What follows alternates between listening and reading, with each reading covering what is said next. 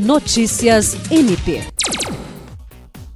O Ministério Público do Estado do Acre, por meio da Diretoria de Administração, reuniu na segunda-feira os prestadores de serviço terceirizado para tratar do reforço nas práticas profissionais, com o retorno quase total das atividades presenciais.